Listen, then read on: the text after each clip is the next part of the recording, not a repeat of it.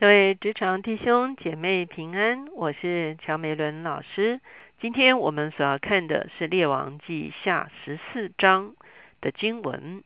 我们所要一起思想的主题是为何心高气傲？我们一起来祷告。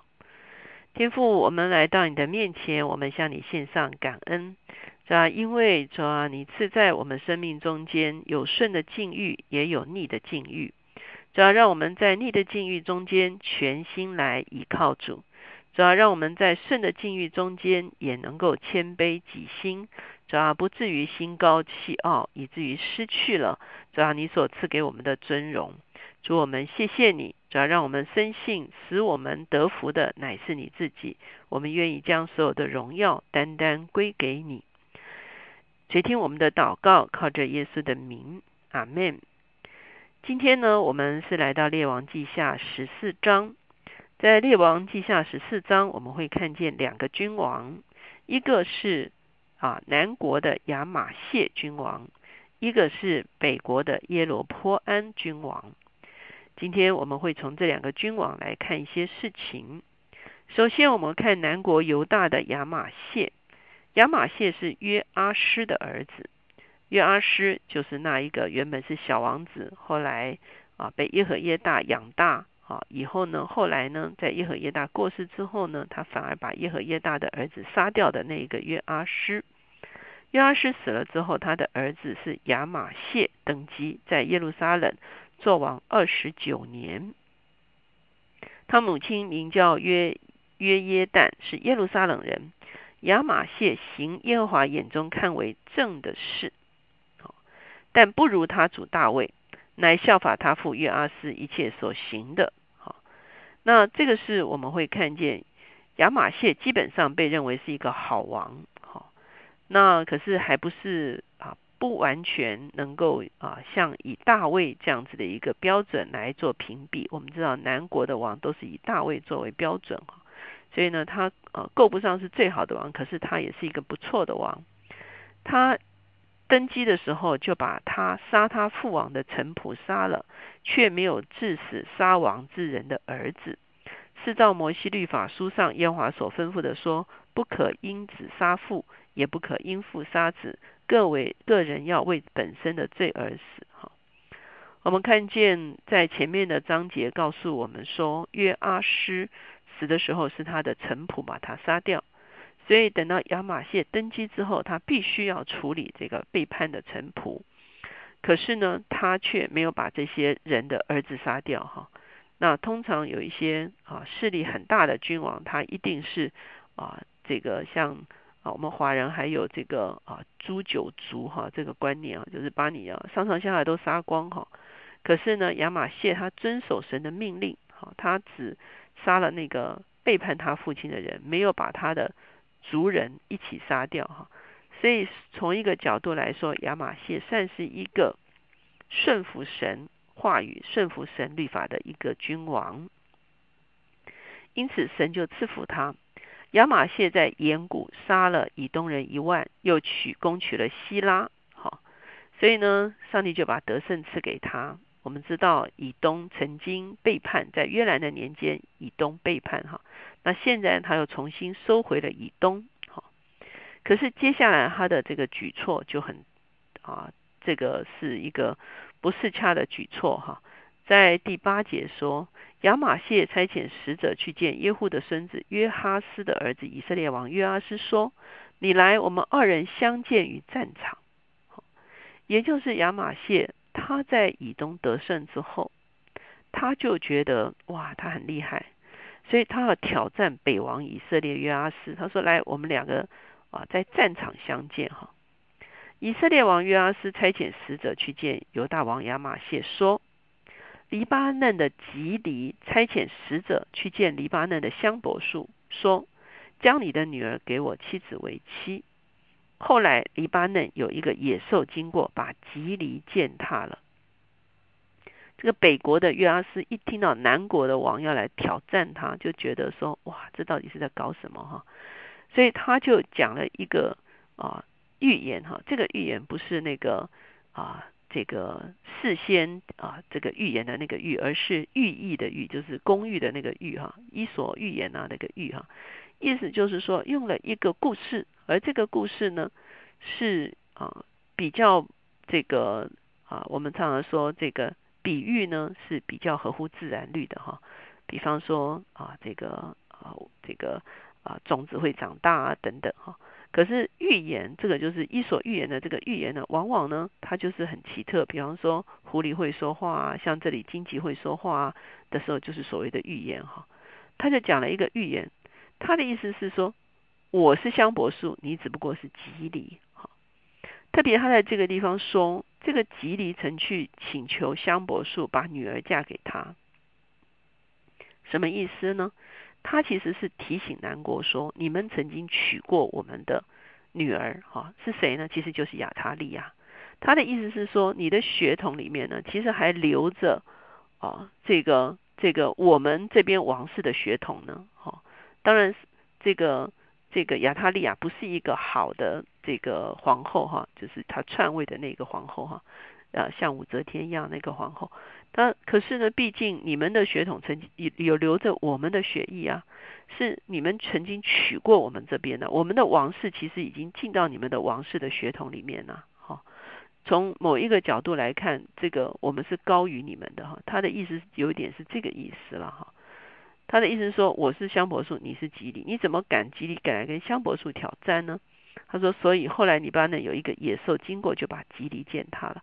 他的意思是说，你只不过是吉利，随时什么人、什么势力都可能把你践踏。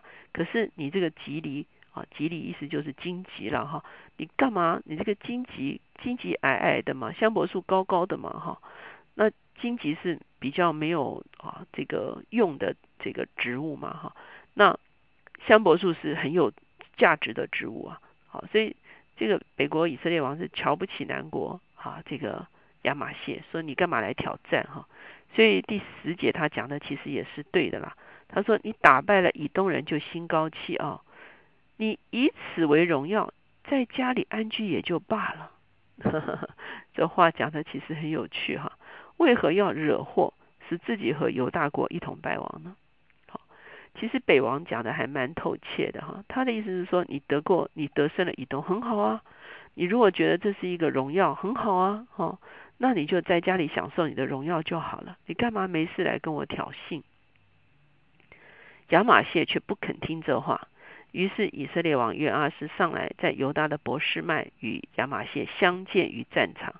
果然，两王北王哈，南王就一起。来到了这个博斯麦这个地方征战哈，结果呢，犹大人败在以色列人面前，各自逃回家里去了。所以呢，南国犹大败给北国以色列哈，所以我们会看见，真的是亚玛谢何必来挑衅人家呢？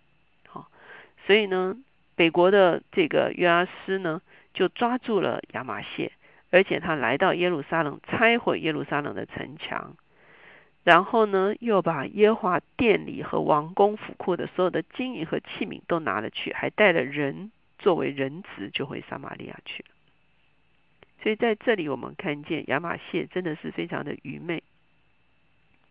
他一旦经历了得胜，他就去挑战一些不必要的挑战。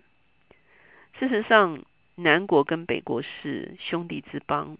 从前面我们会看见分裂了之后呢，只要他们要互相征战，先知们都会来向他们说：耶和华说，你们两国不可征战，因为是兄弟之邦哈。所以我们会看见亚玛谢一旦胜了以东，他就真的是心骄气傲，来可以说是打一场没有必要的战争啊。这是我们会看见南国的王亚玛谢。另外一方面呢，我们会看见北国后来又。一个新的王哈，当约阿斯这个君王过世之后呢，是他的儿子，他的儿子也叫做耶罗波安，好，那他与北国的第一个君王也叫耶罗波安是同名，所以我们把这个第二个耶罗波安叫做耶罗波安二世，他在撒玛利亚登基做王四十一年，他行耶和华眼中看为恶的事，不离开尼巴的儿子耶罗波安，就是第一个耶罗波安。使以色列人现在罪的一切罪，就是拜金牛犊的罪。他收回以色列边界之地，从哈马口直到亚拉巴海，正如耶华以色列的神借他仆人加特西佛人亚米泰的儿子先知约拿所说的。因为耶华看见以色列人甚是艰苦，无论困住的、自由的都没有了，也无人帮助以色列人。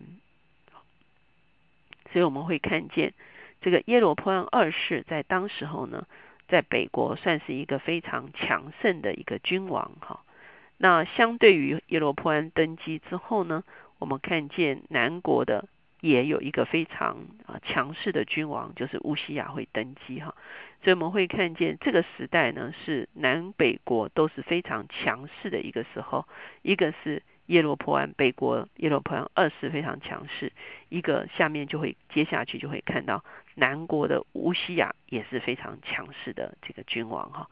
所以呢，我们会看见啊，这个北国跟南国呢陆续的啊这个君王啊往前递善。那当然，今天我们印象最深刻的就是这个南国亚马谢哈。啊，真是啊无厘头的挑衅哈！所以呢，我们深深相信啊，神会带领我们去克服很多必要的难关。有一些神把我们放在前面的这些啊挑战跟机会，我们也要有勇敢的去面对。可是呢，我们在这个中间也需要去衡量一些有没有一些挑战，是我们只是为了要证明自己的能力。或者是我们是要夸耀自己的攻击，或者是我们想要显在别人的面前而做是无谓的一个挑衅呢？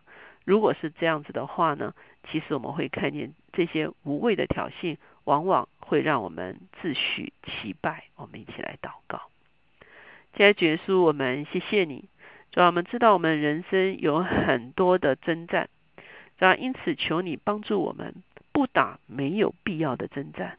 不打没有把握的征战，主啊，我们谢谢你，主啊，求你来指教我们，什么时候我们应该勇敢的面对挑战，什么时候我们应该回避没有必要的一个啊，无论是从别人而来的挑衅，或者是我们自己兴起的一个想要向什么事情挑衅的一个态度。如果在这些态度里面，我们真的心高气傲。是吧？求你让我们能够看见，也求你让我们能够保守你所赐给我们，主啊得胜的得着的产业，主要让我们珍惜，让我们宝贵你已经带领我们所得到的得胜，是吧？以至于我们可以继续在你的里面经历你带我们所完成的一些征战，是吧？而不打没有必要也没有把握的征战。主我们谢谢你，主要我们看见。我们的确需要面对许多挑战，可是求你赐给我们智慧，能够分辨这一切。谢谢主垂听我们的祷告，靠着耶稣的名，阿门。曾经有过一位非常有名的啊智者，他曾经是这样说的：“他说，主主啊，求你啊，让我有勇敢的心去改变那些我可以改变的。”他也说：“求主赐给我足够的忍耐，去面对那些我不能改变的。”可是他最后说：“主啊，求你赐给我智慧，能以分辨这两者。”我相信从今天的这个经文中间，以及这位智者所说的话里面，我们的确发现，我们需要有勇敢来改变一些事情，我们需要有足够的忍耐来面对我们不能够改变的事情。可是有些什么事？可改变的，有些什么是不可改变的，它的确是需要从上帝而来的智慧。